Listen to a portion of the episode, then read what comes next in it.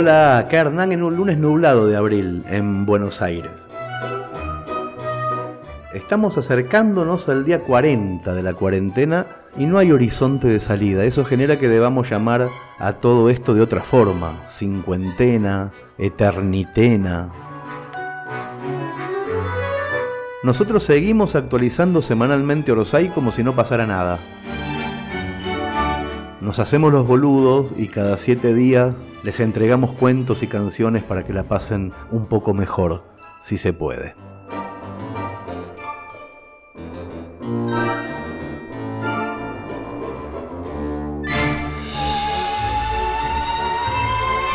Es un lujo que podamos empezar cada podcast con una canción inédita. Nuestro admirado Pedro Mairal repite en el estribillo de esta hermosísima canción con aires de candombe la siguiente frase. Me pregunto si ese mundo que brillaba para mí va a seguir estando ahí. Por supuesto es una canción escrita en medio de esta cuarentena larga, se llama cuando salga de este sueño y está grabada desde su propio celular. Pero a estas alturas, ¿a quién le importa la calidad del sonido si estamos todos metidos en el mismo frasco? Escuchemos al poeta y a su guitarra.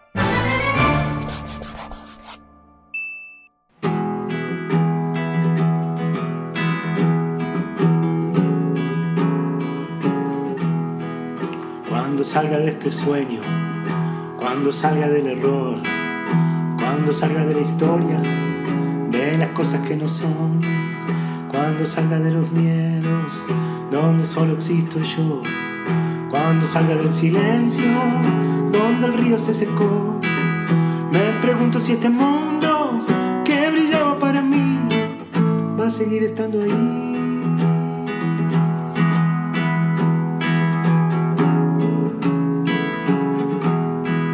cuando salga de la mano gente que se fue, cuando salga de la sombra de las cosas que no sé, cuando salga de la casa, cuando salga de la fe, cuando salga de la furia, de la sangre que dé. Me pregunto si este mundo que brillaba para mí va a seguir estando ahí.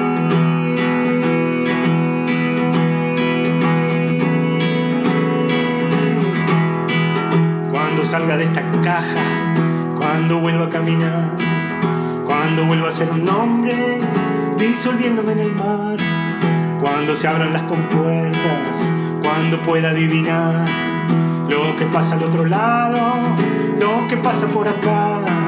Me pregunto si este mundo que brillaba para mí va a seguir estando ahí.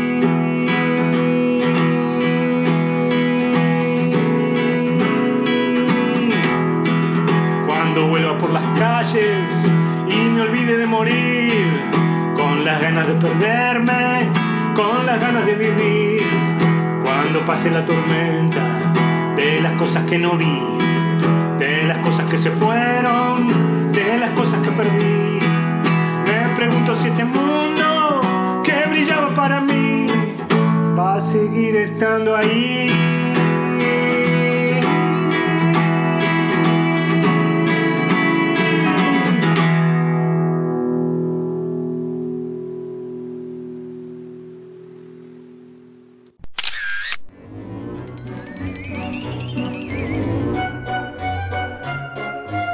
Salimos de los escritores que cantan y nos metemos en los fotógrafos que escriben. En medio de la cuarentena a Marcos López le llegó la hora de salir por primera vez a la calle después de semanas de encierro. La experiencia resultó una extraña aventura que nuestro querido artista describe con su estilo único y maravilloso. La crónica se llama Una película de bajo presupuesto y escuchen porque es imperdible. Hoy fui al banco a la sucursal de la calle Suárez de Barracas. Tenía que ir a desbloquear por tercera vez el home banking y a pedir el número token algo que ya hice 15 veces porque siempre me lo olvido o lo anoto mal y además creo que no sirve para nada. Era un día hermoso. Salí temprano. Mi barrio sin gente y en otoño, con las calles empedradas y los árboles dorados, es especialmente lindo. Era la primera vez que salía con barbijo. Es más, fue la primera vez en mi vida que usé un barbijo, pero igual salí contento. Sin embargo, con el paso de las cuadras, se me fue desdibujando la sensación de felicidad. Ya es de noche y todavía me dura el estado de paranoia de caminar atrapado con el barbijo demasiado apretado. Me oprimía la nariz, la garganta y la nuca. Caminaba como un robot cruzando miradas esquivas con otros enmascarados con los que nos alejábamos mutuamente unos metros o directamente nos cruzábamos de vereda. La imagen misma de estar inmersos en una peste.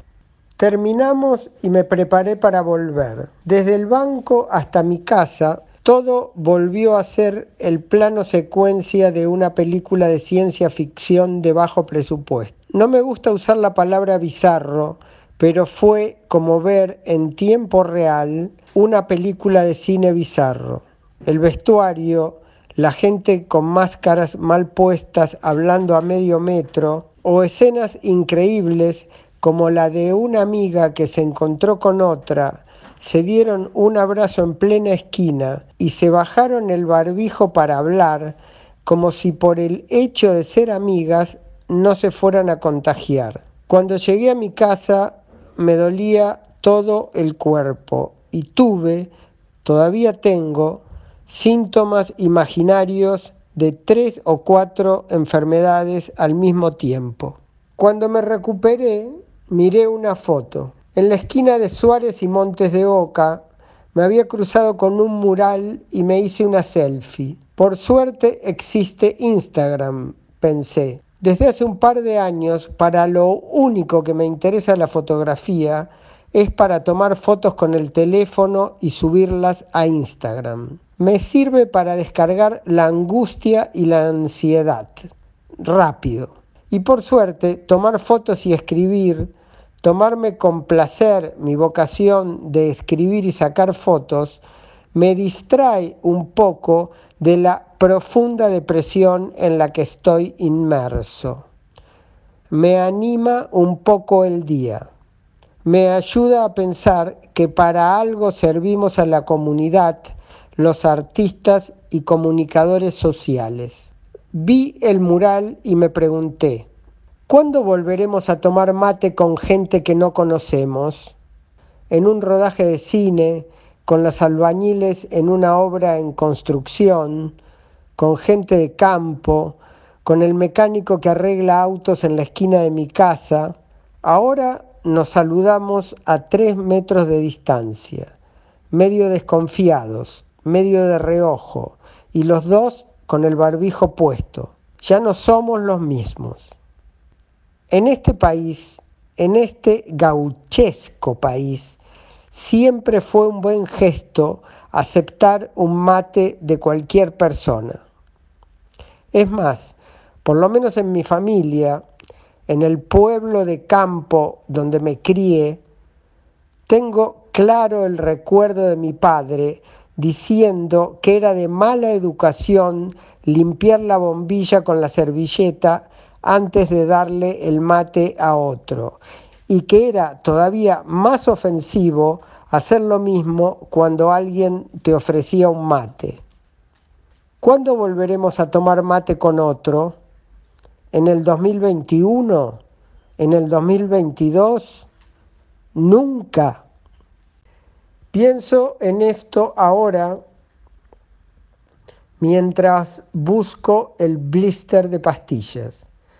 Tomo una para dormir a las 8.45 para que me haga efecto a las 9 cuando se escuchan los aplausos de los médicos en todos los edificios del barrio y me duermo con esa sensación de optimismo, fe, solidaridad. Los aplausos y las voces eufóricas rebotan en el patio interior, se multiplican, retumban en eco. Así me duermo. Pero a las cuatro y media me despierto con un agujero de angustia en el centro del pecho, un dolor físico en el esternón, algo horrible. Todas las noches tengo pesadillas. Sueño con persecuciones, infidelidades amorosas descubiertas, traiciones, corridas en pasillos interminables de hospitales, pero una vez despierto, suspiro y me alivio, respiro feliz cuando tomo conciencia que era mi imaginación. El cuerpo está duro, encorsetado de tensiones desde el maxilar hasta los dedos del pie. Improviso al costado de la cama una rutina de ejercicios de yoga en la que mezclo varias disciplinas. Hago una meditación que yo mismo inventé. Visualizo un recuerdo feliz de infancia, un olor, una voz, un lugar, y me quedo por media hora en esa escena. Si la imagen se va, la traigo, tranquilo, como un loop. Luego me doy una ducha caliente, me pongo un pijama nuevo, arreglo la cama y me vuelvo a dormir, sin pastilla, hasta las nueve. Aprovecho la soledad las ventanas están cerradas y nadie me escucha. Recito, leo un poema manifiesto larguísimo del artista chileno Pedro Lemebel que escribió en los años 80 en plena dictadura pinochetista que se llama Hablo por mi diferencia. Ya me lo estoy empezando a acordar de memoria. Experimentar una situación teatral, aunque uno esté solo, alivia. Luego me visto, lavo los platos de la noche, desayuno, limpio un poco el piso con lavandina y Procenex y me pongo a pensar qué voy a cocinar para el almuerzo. Lo que guía mi día es buscarme tareas pintar, dibujar, regar las plantas, distraer la mente para evitar pensar en cuánto falta para los aplausos de las nueve de la noche y para todo en general.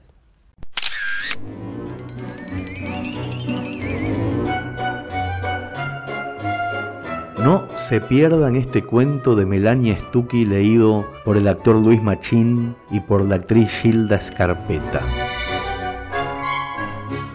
El cuento se llama Todas las cosas que viste se desvanecerán lentamente. Y la trama es así. Una estrella de la televisión se resiste a desaparecer de la memoria colectiva y antes de que eso ocurra, contrata a una periodista insegura y con buenas intenciones para que lo ayude a relanzar su carrera. Cualquier parecido con la realidad, etc. Sos Daniel Novelli y tuviste una pesadilla. Soñaste con tu programa de espectáculos. Sí, ese que fue el más famoso de la Argentina en los 90. De repente el estudio de grabación se inundaba y vos te ahogabas ahí adentro. Cuando te despertaste te habías meado encima. Tenés 56 años, dos ex mujeres, tres hijos, dos mayores de edad y vivís solo en una mansión de Martínez. Te llamas Daniel Novelli. Cada vez salís menos a la calle, ahora escribís mucho en Twitter y haces un podcast que nadie escucha, tenés un grupo de seguidores fieles, hombres heterosexuales de tu edad que lo único que te generan es desprecio. Te sentís solo y te parece que cada vez tenés menos para decirle a la humanidad. Vos, Vos que fuiste la voz de tu generación, que no podías dejar de hablar, Tal vez fue la cocaína. No había político, actor, actriz, cantante que no pasara por tu programa, que no se haya entregado a tus bromas o haya hecho el ridículo con tal de estar cerca tuyo. Ahora, la gente que tiene la edad de tu hijo menor no te conoce. Todavía tenés mucha plata, eso no es problema. Supiste hacer inversiones. Tenés un representante, dice que es tu amigo, que te quiere, pero vos pensás que está al lado tuyo por la plata o porque es un puto reprimido y está enamorado de vos. Sí, pensás así, sí. Desayunás un café, un cigarrillo y te sentás en el baño. ¿Te tendrías que hacer una colonoscopía? La sirvienta, como llamás a la mujer que hace 30 años que trabaja en tu casa, te golpea la puerta y te avisa que llegó Josefina Blanco te subís los pantalones con pocas ganas y salís. Le haces un chiste sobre el olor y Josefina Blanco no se ríe. Le decís que te habías olvidado que los chistes escatológicos habían pasado de moda, intentando una vez más hacerte el gracioso y ella te mira más seria. Pensás para qué la citaste y lo recordás. Tu representante te aseguró que tenés que contratar a Blanco para que hable de vos, para que cuente tu vida, para que haga un documental sobre tu fama. ¿Por qué? porque está un poco vieja, casi 40, pero tiene seguidores jóvenes, porque no es tan famosa y eso les va a resultar barato. Y además tampoco te va a opacar. La mirás. Si se dejara el pelo largo, bajara 10 kilos y no se pusiera esa camisa cerrada y esos zapatos de payaso, podría todavía ser atractiva. Eh, eh, dable. ¿Ese flequillo se lo cortó así a propósito o tuvo una pelea con la peluquera antes? Qué alegría que hayas venido, José. ¿Te puedo decir, José? Me halaga que una chica con tu inteligencia esté interesada en trabajar conmigo. Le decís chica porque te parece que le va a gustar. Además a todas les gusta sentirse especiales, lindas, jóvenes. Pensás, ese es uno de los secretos de seducción más fuerte que tenés. Ella empieza a hablar. Ay, si vamos a trabajar juntos te lo tengo que decir. Fui un adolescente que amaba tu programa. Ay, pero ahora me da un poco de vergüenza acordarme de eso. Es como cuando voté a Menem en la reelección, que solo lo hice porque mi papá estaba en el hospital y no podía votar y me lo pidió, que me dijo, hacelo por mí, y como a mí la verdad que no me gustaba nadie en especial, le di el gusto. Y eh, te, te estoy dando demasiada información que no te importa. Perdón, es que no tengo filtro. La mirás. Puede que no tenga corpiño o solo tiene uno viejo y vencido. ¿Qué le vas a decir? Deberías ser polite. No es momento de agresiones, pero es más fuerte que vos. Avísame cuando hayas hecho algo en tu vida que sea un poco más que tener mil likes en un tweet y hablamos. Para todo lo demás, te recomiendo terapia. Ay, estaba esperando cuánto ibas a tardar sin denigrarme. Fiel a tu estilo transgresor de los 90 pensás que en otra época la hubieras besado y te la hubieras cogido por el culo, pero ahora enseguida te acusan de violación, así que preferís seguir hablando. Perdóname, estoy nervioso. Tengo miedo de quedar en el olvido. Eh, ya sé cómo sos. Mira, me interesa contar tu vida. Me parece un personaje fascinante. Estudié periodismo por vos. Sé que no lo tendría que haber dicho. Bueno, ay, ahora me vas a pagar poca plata. Eso tampoco tendría que haberlo dicho. ¿Ves que no tengo filtro? Te llama tu esposa número dos. Atendés para hacerte el importante. De haber estado solo jamás la hubieras atendido.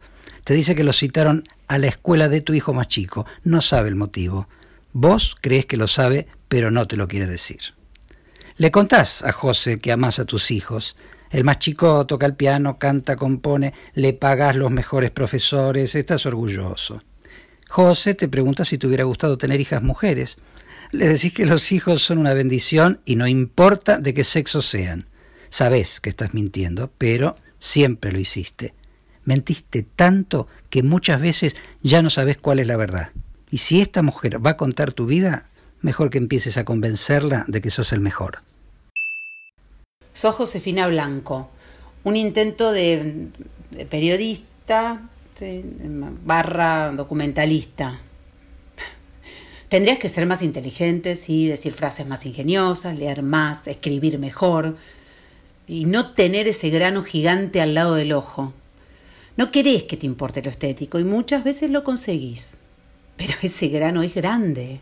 Y pensás que pareces una adolescente tardía que sigue buscando trabajo, aunque ya debería haber conseguido ser la voz de su generación. Subís una historia a Instagram hablando de tu grano. Te gusta imaginar que te mostrás auténtica. Escribís críticas de libros, de obras de teatro y de series de televisión. A los 20 imaginabas que a los 39 ibas a ser la periodista cultural más reconocida por su integridad y originalidad y bueno, todas esas palabras terminadas en edad. Pero siempre tuviste miedo a dar tus opiniones en público, así que bueno, te resguardaste en notas tibias que no confrontaban y tampoco molestaban a nadie. Hace un año empezaste a soltarte y te empezaron a matar. Pero también conseguiste más lectores, ¿eh? En especial chicas jóvenes. Sentís que toda tu vida estuviste a punto, a punto de ser algo de alguien y de quedarte en ese punto, precisamente ahí. Pero bueno, llegó la hora de concretar. En los noventas veías el programa de Daniel Novelli y sentías que querías hacer televisión. Hoy no sabes dónde quisieras estar. Un día te llama el representante de Novelli y te dice que están interesados en hacer un documental y que vos lo escribas y dirijas. Está por preguntar, ¿por qué yo? Pero te frenas. ¿Será esta la forma de concretar? Vas a la entrevista. Novelli te recibe haciendo un chiste sobre el olor a caca. es una buena metáfora sobre él, pensás. Te preguntás si no habrá alguna forma de hacer algo significativo sin luchar y sin decir cosas controversiales. No, no, no tenés una respuesta. Mientras Novelli llena todo de palabras elocuentes, intentás encontrar el momento para hablar de plata. No sabes negociar y esta vez querés preguntar cuánto vas a cobrar sin vueltas y sin culpas. Novelli te dice que esta es una gran oportunidad para vos, que si todo se reduce a una cuestión económica, tal vez no tengas la energía adecuada para este proyecto. Pensás en la cantidad de personas que te pidieron que trabajaras gratis porque era algo que te iba a hacer bien a vos. Tenías que llegar a los 39 para darte cuenta de que eso se llama explotación. ¡Qué pelotuda sos! Le explicás que por supuesto tenés entusiasmo, pero que bueno, no tenés energía para trabajar gratis. Te sale un verso energético, hermoso. ¿Por qué no tenés ganas de pelear? Novelli te dice que después de la reunión puedes hablar con su representante. El dinero que te ofrecen está bien, no yo, no es mucho, pero es más de lo que solés ganar. Seguro te cagaron. en principio durante tres meses se van a juntar dos o tres veces por semana, a veces con cámara, otras no. Cabe la posibilidad de que también quieran que escribas un libro, no sé, lo van a evaluar, qué sé yo. No entendés por qué te sentís tan para la mierda. Te vas. Al rato lo llamas a Novelli, le decís que te quedó una duda. Eh, ¿Vas a poder contar lo que quieras o vas a tener que dar una versión que hable bien de él? Te dice que por algo te contrataron a vos, una, una mujer fuerte, con ideas te pones contenta, sí, eso hace que dudes el triple sobre lo pelotuda que sos. Pero no se puede ser tan cínica. Por ahí es algo bueno. Llegas a tu casa, lo miras a tu novio con el que vivís hace cuatro años y te preguntas, si yo fuera famosa, ¿seguiría estando con él? En tu cabeza sos mala. Y está bien, porque en la vida real sos bastante idiota. Así que no está mal fantasear con que le darías una patada en el orto ¿A quién intentarías levantarte con tu fama? Mm. Pensás que no querés que sea alguien conocido. No, no, no. Porque la famosa debería ser vos. Pensás en viajes, en lo molesto que sería que todos se quieran sacar selfies a tu lado, en tener que dar charlas, en que la gente te haga preguntas, te cite en redes sociales, se hagan remeras con tu cara. Ay, y en especial con tus frases. Te gusta, dale, dale que te gusta. Por eso, eh, deja la imaginación y ponete a laburar que tenés que preparar las preguntas para llegar a la primera entrevista con Novelli. Pasan los días, las primeras entrevistas con Novelli te resultan insoportables, te quiere mostrar que es genial y vos solo ves un pobre viejo en decadencia. Pero en un momento dudás. ¿Y si para ser exitoso es verdad que hay que mostrarse exitoso? ¿Te parece un concepto antiguo y machirulo? No sé, no, no. No sabes y te, angustia tener esa duda. Te que estás llamando al servicio de internet que funciona con interrupciones y tratás mal al telemarketer. Le decís que sabes que no, no es culpa suya, que el servicio funcione mal, pero que alguien se tiene que hacer responsable. Te responde con una estupidez y te ofendes y gritas y cuando cortás te pones a llorar. salís a dar una vuelta porque leíste que los grandes pensadores caminan cuando sus ideas se bloquean. Ves que hay gente que grita y corre, se escuchan tiros, te tirás contra el piso. En la esquina estaban robando y la policía empezó a disparar. Seguí llorando y ahora contra la vereda. Un día llegás y Novelli te dice que tiene una gran idea. Harán pequeños videos para publicar en redes sociales. Divertidos, ágiles. Bueno, qué sé yo, tal vez sea mejor que hacer un documental. Pensás en hablarle del arte que perdura, pero te agarras un chicle y empezás a mascar. Los van a llamar Mi Vida, su idea es contar anécdotas, editarlas junto a imágenes de su pasado noventoso y hacer un comentario desde el presente. ¿Mm? Al principio nadie las mira, pero un día llega la sorpresa. Novelli encuentra un video con el Diego haciendo una declaración asombrosa allá por el 1994. Algo que ni en el documental de HBO estaba. El video es levantado y comentado por varios medios. No podés entender cómo al día de hoy todavía Maradona puede seguir vendiendo. Pero bueno, no podés decir eso. Te van a echar de la Argentina. Mucha gente habla de vos y te gusta. Te comentan, te siguen, hablas por privado con un par de pendejas, te las coges. ¿Cuánto hace que no cogías por tu fama con una mina que estuviera de verdad buena? Las drogas cada vez te parecen más aburridas. Vas a hacer vida sana, yoga, suplementos naturales, meditación, maca en el yogur, té de matcha, probióticos donados por una granja energética. ¿Será verdad que a Mick Jagger le cambiaban la sangre del cuerpo todo el tiempo? Que te vacíen, que te regeneren, que te hagan de nuevo joven. Escuchás al goico en una entrevista decir que le inyectan células de oveja o de algún animal. Bueno, que alguien llame, que te averigüen quién es el médico, que pidan turno. Tu ex mujer número dos llama cada vez más seguido. Pensás en que la tienta tu nueva fama, en que debe creer que estás haciendo más plata y quiere reclamar para la cuota, hasta que la atendés y te enterás. Tu hijo de 15 años se trasviste. Se trasviste en el colegio. Le sacaron unas fotos y lo amenazaron con publicarlas si no paga por el silencio. Josefina te dice que es buenísimo. Por un lado es un gran momento para acercarte a tu hija, que pueda hacer eso demuestra que lo criaste en libertad. Te dan ganas de darle una trompada en la cara mientras le gritas que se dice hijo, cono, que deje de deformar el lenguaje. Vos lo único que querías era un hijo, según vos, normal. Pero solo la miras. Ella sigue, no se da cuenta de tu odio. Dice que además comunicar en redes sociales lo que está viviendo tu hija, sí, sigue diciendo hija, va a darte un gran reconocimiento mediático. Y por una buena causa. Le sonreís y le decís que si te sigue dando esas ideas de mierda, le vas a dar una patada en el culo. Se nota que no tiene hijos y que no entiende lo que es tenerlos. Josefina se indigna y te dice que claramente vos sos como el compañero de tu hijo, el que lo amenaza, lo extorsiona, pero como es tu hijo lo querés ocultar.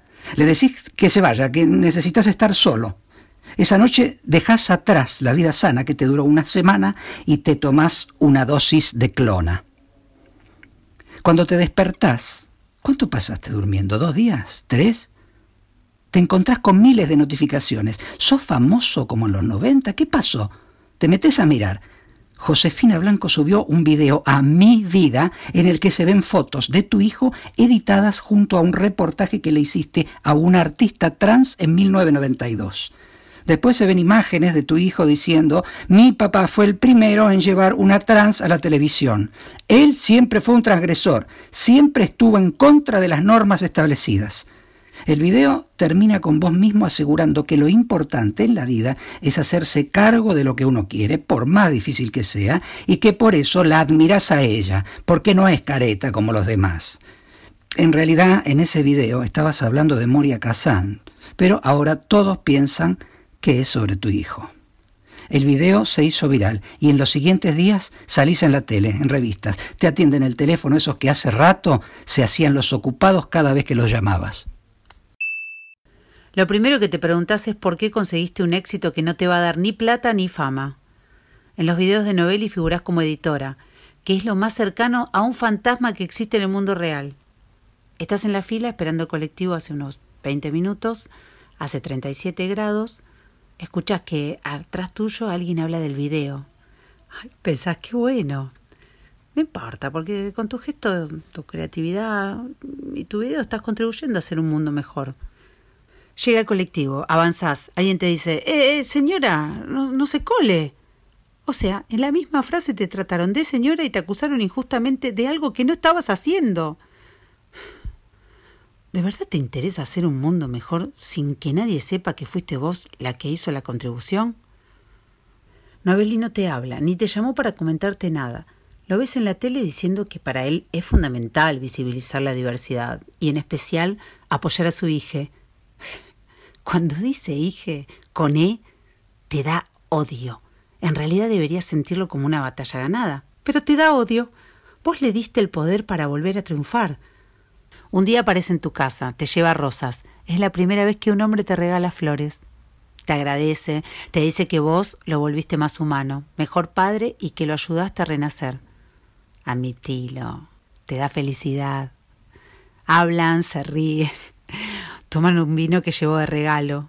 Te cuenta sobre su adolescencia, el colegio de varones, una familia tradicional que le dejó de hablar cuando decidió empezar en los medios.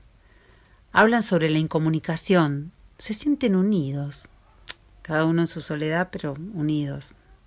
Le contás todas las injusticias del mundo que te molestan y te dice que hay que aprender a ser fuerte, a superar el dolor, que vos tenés algo especial, que sos demasiado sensible. Espera, ¿te querrá garchar? Ay, no va a ser tan desubicado. ¿En serio? Ok, ¿que te lo garcharías? No, no, no, no, no, no, decididamente no, no, no. No te gusta y no corresponde. No te gusta ni un poquito, segura. Bueno, basta. Eh, sin dejar de ser simpática, sacar las copas y traes una jarra con vasos al grito de bueno, ya es hora de empezar a tomar agua, que mañana hay que levantarse temprano. Cuando se va, mirás fotos viejas y escuchás Hey de Fito Páez. En tu habitación de adolescente durante años tuviste un póster de Novelli se ve en varias fotos. Ves una imagen en donde tenías la remera de Lou Reed. Ay, a Lou lo empezaste a escuchar por Novelli. Él lo había recomendado una vez en su programa de radio. Dos días después su asistente te llama y te dice que lo contrataron para hacer un micro en uno de los programas periodísticos más importantes del país, con la idea de vender su personaje al exterior. Y que ellos pensaron en retomar los videos de mi vida y agregarle nuevas entrevistas te ofrecen un contrato por mucho más dinero que el que venías cobrando. Quedas en contestar al otro día. Tu micro funciona bien, pero tampoco tanto. Desde que empezaste con esto, cada vez es un vicio más fuerte mirar repeticiones de tu programa de los 90. ¿Qué pasaba ahí que no podés lograr que pase ahora? Vos mismo te maravillás de tu propia magia. Tus programas eran en vivo, tenés que volver al vivo. Propones un cambio de formato y lo aceptan. Sin embargo, nada se altera demasiado. Te deprimís y tomás mucho alcohol con barbitúricos y seguís buscando entre tus entrevistas del pasado. Ese pelito semilargo te quedaba genial. ¿Y si te hicieras una cirugía? Tus ojos no son los mismos. Ves un video con el cantante de la banda que hacía la cortina musical de tu programa. Sentís que crecieron juntos, que se hicieron famosos al mismo tiempo y que casi al unísono desaparecieron los dos. Él llenaba estadios, vos rompías el rating. Su imagen estaba en las remeras, tu cara estaba en las revistas. Hasta estás seguro de que compartieron alguna orgía. Lo último que escuchaste es que intentó llenar un teatro de 300 localidades y no lo consiguió. Lo llamas, te atiende, te atiende enseguida y lo invitas para hacerle una entrevista. Lo bueno de volver a ver amigos después de mucho tiempo es que apenas te juntás parece que no pasó el tiempo toman cocaína y antes de salir al estudio se dan un beso en la boca. Sin lengua, por supuesto.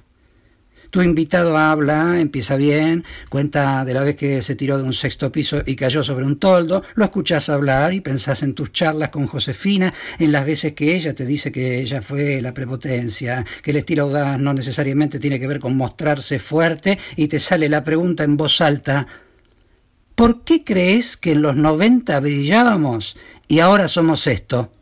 Él se ríe con una carcajada y empieza a decir que ustedes son soldados que resisten en sus trincheras en una época de corrección política. ¿Cómo puede ser que en la música esté esa boludez del cupo femenino? Somos músicos más allá de nuestro sexo.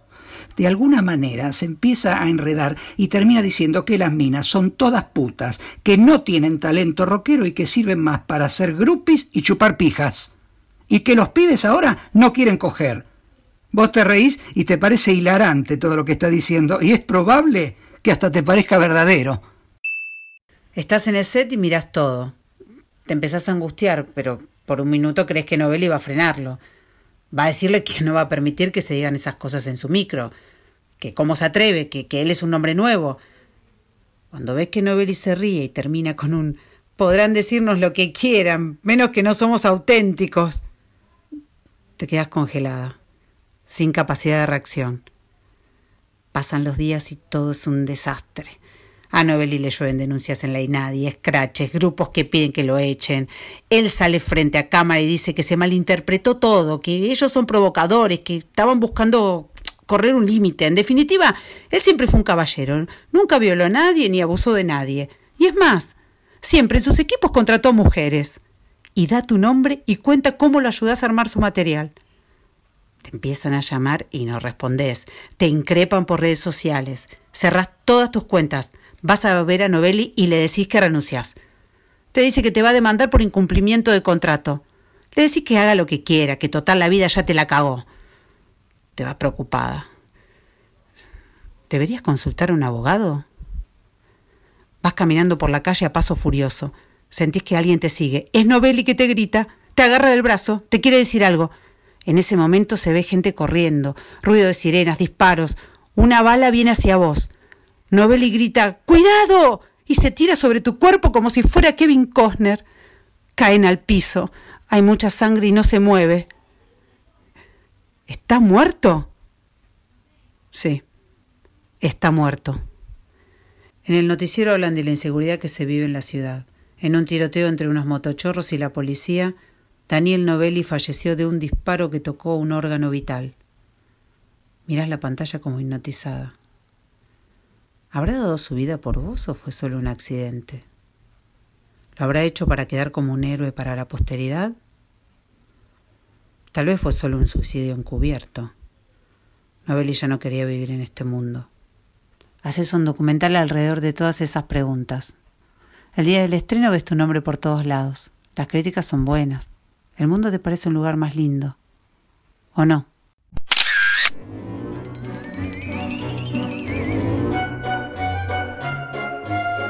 Seguimos con un relato enigmático y revelador escrito por Camila Maurer y leído por Ana Celentano. Se dieron cuenta ya de que estamos invitando a actores y actrices a trabajar con nosotros, ¿no? Ok, ok, se dieron cuenta. Esta historia se llama La otra, la buena, y se trata de una mujer que va por la ciudad detrás de alguien que es idéntica a ella. No sabemos cuánto hace que la sigue, pero hay un rasgo que la perturba de su doble, su exagerada bondad. Escuchen la historia. La tarde en que finalmente la vi, caminaba por el centro en dirección opuesta a la mía, me aturdió esa verdad que siempre había temido confirmar. Yo no era mi mejor versión. Sin dudas, esa mujer no estaba al tanto de mi existencia, aunque yo sí de la suya. Pasó por mi lado, sin fijarse en mi cuerpo ni en mi cara. Aun cuando detenida por la sorpresa, yo no dejaba de mirarla. Me pareció que era dos o tres centímetros más alta que yo, y que su pelo brillaba más que el mío, y que sus curvas, algo más pronunciadas, las movía con una gracia que yo nunca tendría. Miré mis zapatillas descosidas y me dije que me vendrían bien para mantenerle el paso. Anduve varias cuadras detrás de ella, sin recordar que todavía no sabía su nombre. Nadie me lo había mencionado. Las preguntas variaban, aunque fueran esencialmente la misma. ¿Usted no tiene una hermana gemela que fundó una ONG que trabaja para los chicos desnutridos? Ay, tenés una hermana gemela que estuvo en ese barquito, que rescataba inundados. ¿Puede ser que la mujer que me salvó la vida sea tu hermana? Desde que vine a la capital, una de cada diez personas que conozco por primera vez me mira con atención y después me pregunta por ella. Es como si para ella esta ciudad tuviera la densidad de un pueblo. No importa el barrio, siempre hay alguno que la conoce y le está inmensamente agradecido.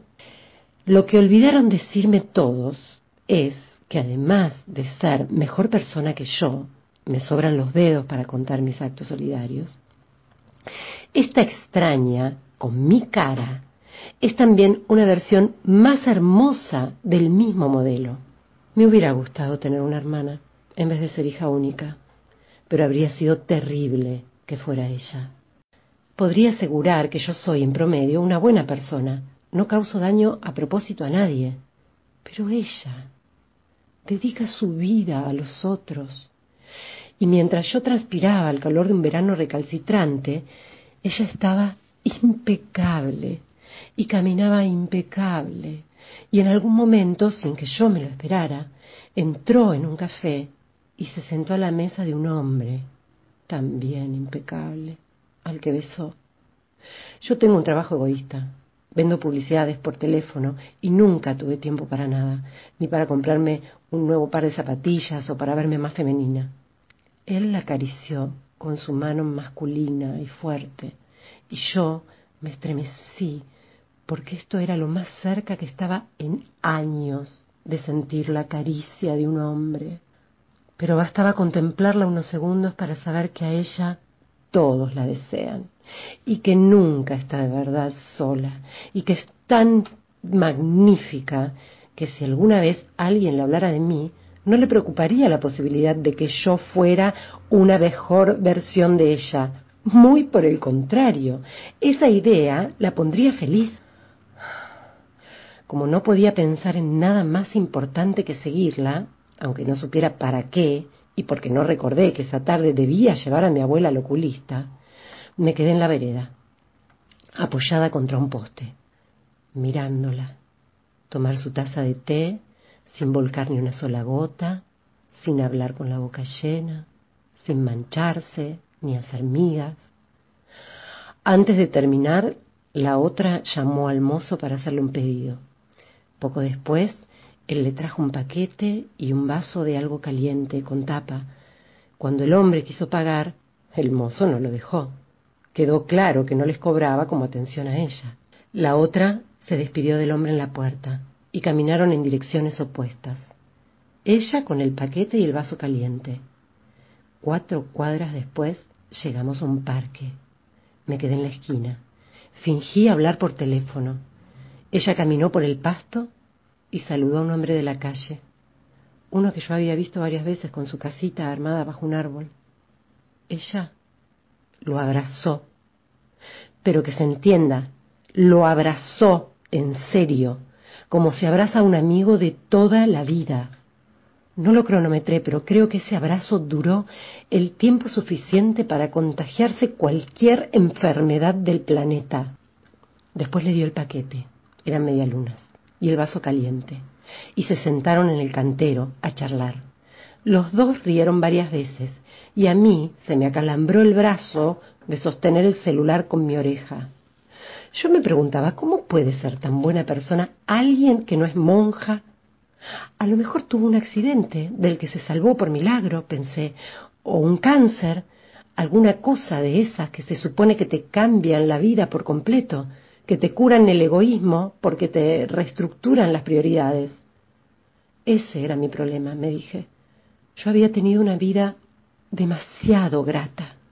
Cuando terminó su visita en el parque, la otra caminó al subte.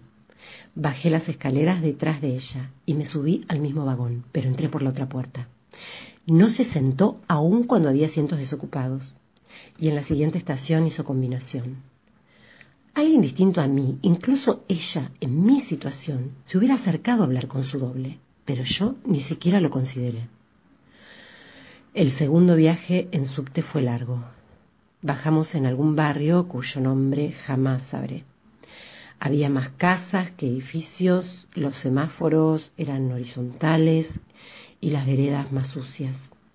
Ella debe ser una persona muy confiada también, porque íbamos solas por la vereda y ni una sola vez se dio vuelta a ver de quién eran los pasos que la acompañaban.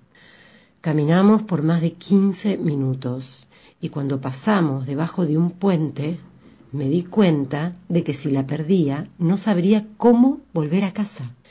Seguirla era ahora también una cuestión de supervivencia. Irónico, porque llegó a una villa miseria y no tuve otra alternativa que entrar detrás de ella. Nos cruzamos con poca gente. Yo veía desde unos veinte metros que la saludaban con cariño y después, cuando pasaba yo, me miraban tremendamente confundidos y volvían a saludarme, aunque quizás no con el mismo entusiasmo. Claro, cuando caí en la cuenta de que estaba salvo, porque cualquiera que me viera pensaría que era la otra, o al menos su hermana querida, volví a respirar. A ella todos la quieren. Ella no tiene miedo de entrar a una villa miseria. Ella no piensa mal de alguien porque es pobre. Ella sabe que los ladrones y la gente malvada están en todos lados. No es algo que solo diga en las reuniones para sonar progre. En esas callecitas de barro hacía más calor y el olor no ayudaba tampoco. Ella mantuvo su ritmo totalmente inmune a la atmósfera y ni una sola vez tambaleó a causa de sus tacos. Yo, que cada tanto necesité detenerme para respirar, fui quedándome atrás, y la distancia entre nosotras se hizo más larga. Desde lejos se la distinguía, pero el problema era que ahora las personas que cruzaba, al verme aislada, me confundían con ella y empezaban a hablarme cuando pasaba. Así supe que se llamaba Margarita. Me pareció lógico que tuviera un nombre tan dulce. Sin pedirme permiso, una mujer me tomó fuerte del brazo y me metió en una casilla de techo de chapa. Fue como sumergirme en un guiso. Se oían llantos de chicos, pero ninguno de ellos estaba a la vista, excepto una nena que no lloraba. La mujer casi ni hacía pausas. Hablaba en castellano, pero me resultaba difícil entenderla y cada dos o tres palabras intercalaba un Margarita, mami, vos que sos tan buena. Así me llevó hasta un cuarto sin puerta donde una viejita, flaca como para la foto de la National Geographic, con una pierna lacerada, me recibió con la sonrisa más amplia y franca que me hayan dedicado. En el momento me olvidé que no era a mí a quien sonreía y me sentí bien, como si me lo mereciera como si de repente se me hubiera revelado que yo también era buena persona.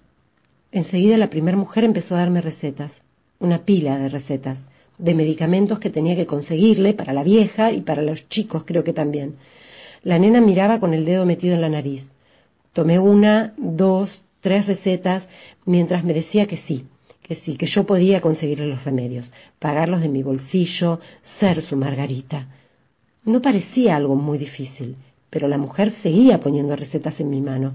Cuatro, cinco, nueve recetas, y empecé a darme cuenta de que para comprar los remedios tendría que irme y volver, y para entonces la mujer habría tenido tiempo de buscar más recetas o de avisarle a una amiga para que le trajera las suyas. Se haría de noche, mientras yo continuaba ahí, inmersa en los problemas de diez o cien desconocidos desesperados. A pesar de ello, de la amenaza detrás del acto solidario, todavía trataba de imaginar cómo solucionarle a esta pobre mujer al menos uno de sus miles de problemas, porque eran muchos. Además de los visibles, la mujer agregaba uno tras otro a la lista. Algo también dijo del padre de la nena. Cuando, sin que lo pudiera anticipar, volvió a tomarme del brazo y me llevó con fuerza hasta un banquito al lado de la cama donde estaba la anciana de la sonrisa embaucadora y la pierna herida. Ni bien me senté, la mujer puso en mi falda una pomada y algodón, mientras me decía que el guante lo había perdido su hija jugando, pero que si yo lo hacía con cuidado, no tenía por qué tocar sangre. Era obvio pero igual le pregunté qué pretendía que hiciera. Disculpe, señora, dije al tiempo que me paraba y le devolvía las recetas. La pomada y el algodón cayeron al suelo. La mujer me miraba como a un fenómeno inexplicable. Margarita, por primera vez, seguro que por primera vez, se negaba a ayudarla. Cuando ya estaba fuera de la casilla, oía a la nena gritar Margarita. Apuré el paso y no miré para atrás. Avancé por el mismo pasillo por el que había seguido a la otra, con la esperanza de que me llevara a un territorio más conocido. En ese momento no pensé en qué le diría si me la encontraba, solo en que era la única forma de salir de ahí. Además, Margarita era tan amable que me iba a perdonar enseguida y me iba a ayudar, incluso quizá me pagara el taxi. Pero por ahora seguí corriendo por esa calle de tierra cada vez más angosta.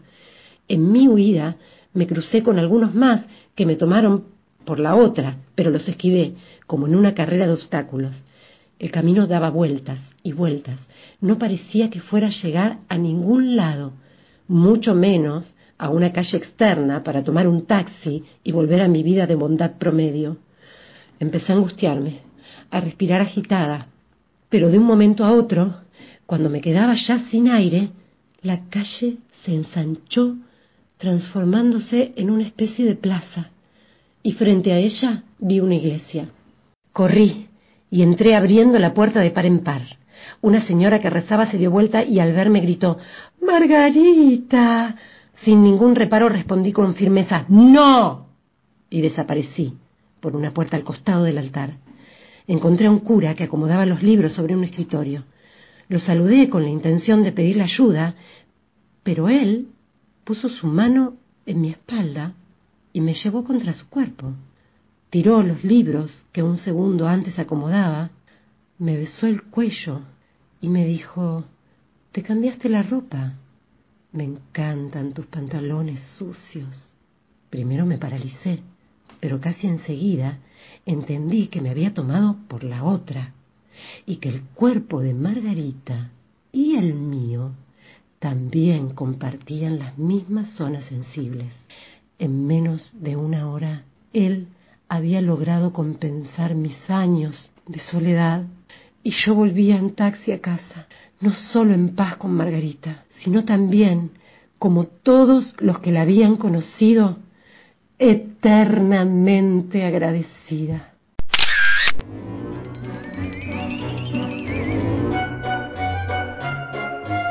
Y cerramos con un cuento mío leído a dos voces y magistralmente por Malena y Vanina. Les dejo la trama que es muy simple.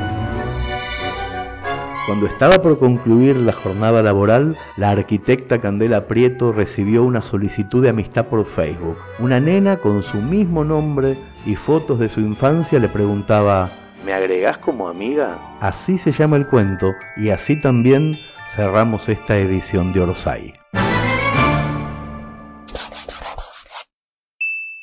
La arquitecta Candela Prieto estaba a punto de apagar la computadora de su oficina cuando recibió un mensaje en Facebook que decía así.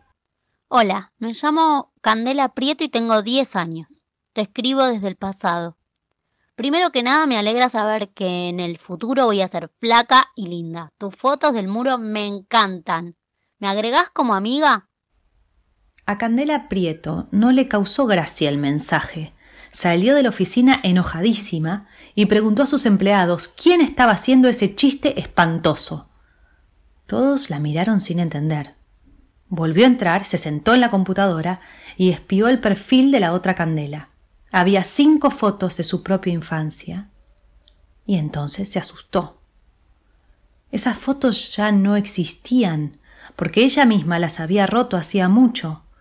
En todas las imágenes estaba gorda, y tenía esos anteojos horribles y el pelo de una escoba y los dientes torcidos. ¡Ah! ¿Cómo odiaba esas fotos? Sobre todo una, en la que tenía una papada gigantesca. ¿Quién le estaba haciendo aquella broma de mal gusto? Respondió el mensaje con rabia. Seas quien seas, no tiene ninguna gracia. Sacá ya mismo esas fotos mías de internet, imbécil. La otra candela respondió enseguida. No te enojes. Solamente quiero ser tu amiga y que me cuentes cuándo empezaste a ser linda. Ese chico que aparece con vos es tu novio. Está buenísimo. Candela Prieto, la arquitecta, sonrió. ¿Sos vos, Esteban? Cortala. ¿Dónde conseguiste esas fotos de cuando era chica? escribió la arquitecta. La nena tardó en responder. No, soy Cande, ya te dije. ¿Quién es Esteban, tu novio? La arquitecta estalló. Lo que estás haciendo es un delito contra la privacidad. Si no me decís quién sos, llamo a la policía ahora mismo. La nena dijo ¿Otra vez? Me llamo Candela, tengo 10 años, mis papás se llaman Laura y Eduardo y vivo en la quinta, pasando las vías. La arquitecta escribió con bronca. Todo eso lo podés averiguar en cualquier parte, idiota. La nena respondió. Tengo un perro que se llama Caniche. Ayer papá me llevó al garaje a solas y me dijo que Caniche se va a tener que morir esta semana. De viejo. ¿Te suena eso? La arquitecta Candela Prieto se quedó muda en su oficina con los ojos en el monitor. La nena siguió. Caniche es mi único amigo, porque en la escuela nadie me habla, y si alguien me habla es para burlarse de mí. En cambio, Caniche, cuando llego a la tarde me salta encima y mueve la cola. Lo conozco desde que nací, pero ahora ya no tiene fuerza, ni me puede mirar porque se quedó ciego. Me estuve llorando toda la tarde. Pero ahora veo que tenés 671 amigos en Facebook y que sos linda. Y estoy mejor. Escribió la nena en el chat. El mensaje quedó titilando un rato largo en el monitor. La arquitecta Candela Prieto no respondió rápido porque lloraba y lloraba y no podía parar. Hacía años que no lloraba por nada. Gracias por el piropo, dijo cuando se secó las lágrimas. Pero en realidad no soy tan linda. Solamente subo fotos donde estoy maquillada. Y de todos esos amigos nada más que tres son de verdad. Al resto casi ni los conozco. Pero decime quién sos. Uh, no te voy a decir más quién soy. Ya te dije tres veces y me tenés podrida con eso. ¿Te puedo hacer una pregunta? Escribió la nena. La arquitecta le respondió que sí, que podía hacer una pregunta. ¿Cuándo empezaste a adelgazar? ¿Cuándo dejaste de usar anteojos? ¿Cuándo se te corrigieron los dientes? Escribió muy rápido con un montón de faltas de ortografía. Más o menos a los 12 mmm, dejé de comer porquerías porque me empezaron a gustar los chicos y ninguno quería bailar conmigo. A los 13 pegué un buen estirón. Dejé de usar anteojos a los 14 cuando me pusieron las lentes de contacto. Y los dientes no fueron mérito mío, no, sino del odontólogo. La nena dijo. ¿Y cuándo me van a salir las tetas? La arquitecta se rió muy fuerte y escribió. En dos o tres años, no te preocupes por eso. La nena le devolvió un emoticón feliz y la arquitecta se rió fuerte. Hay algo que no puedo entender, dijo la pequeña Candela. Estuve viendo un montón de fotos tuyas en tu casa. Ya sé que vivís sola, que comes cosas raras y le sacas fotos al plato, que vas a fiestas, que sos arquitecta y que viajas por muchos lugares. Pero nunca vi una foto tuya con tu perro de ahora. ¿Por qué no tenés fotos con tu perro? ¿Es feo? Candela, la arquitecta, respondió. Es que no tengo perro. La nena dijo. Eso es imposible. Yo sé que siempre voy a tener perro, lo sé desde que nací. No puedo vivir sin perro. La arquitecta Prieto se quedó perpleja. Era verdad. De chica, ella le juraba a todo el mundo que siempre tendría un perro. ¿Por qué se había olvidado de algo tan importante? El chat la sacó de esos pensamientos. Me tengo que ir. Papá me llama a cenar dijo la nena. La arquitecta solo atinó a escribir Chao. y se quedó sola en la oficina sin saber muy bien lo que había pasado. A las seis en punto de la tarde salió del trabajo y en lugar de ir directo a su casa como siempre, pasó por la veterinaria del barrio y se quedó en la vidriera mirando cachorritos. Había cuatro. Un cocker, uno blanco, precioso, del que no conocía la raza, un salchicha con cara muy divertida y el más chiquito de todos, que la miraba por la ventana. Entró y se quedó con el último, que ni siquiera era el más caro. Volvió a su casa con el perrito en los brazos, le dio leche y le puso de nombre Caniche 2. Después se sentó en la compu, abrió su perfil de Facebook y aceptó la invitación de amistad de Candela. Y también la buscó por el chat. Cande, ¿estás? Del otro lado nadie le respondió. ¿Estás, Candela? Ya llegué a casa y quiero contarte algo. Del otro lado, silencio.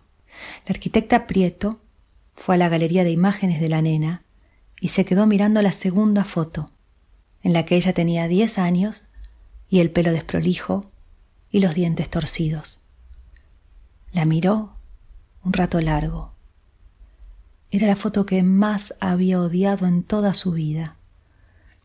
Entonces buscó el botón azul y lo apretó lo más fuerte que pudo. Me gusta. Se quedó un rato embobada, sonriendo. Después cerró la compu y se fue a jugar con su perro.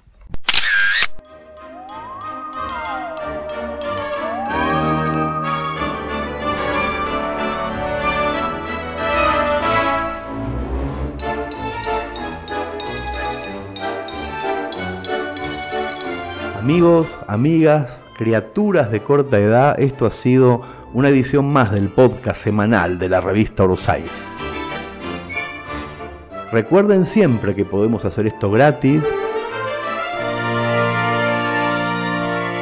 pagándole a los autores, autoras, actores, actrices, editores, correctores, sonidistas, gracias a que ustedes reservan en preventa las ediciones en papel que tienen cuentos y crónicas largas que no aparecen en los podcasts, son exclusivas. Hasta la próxima.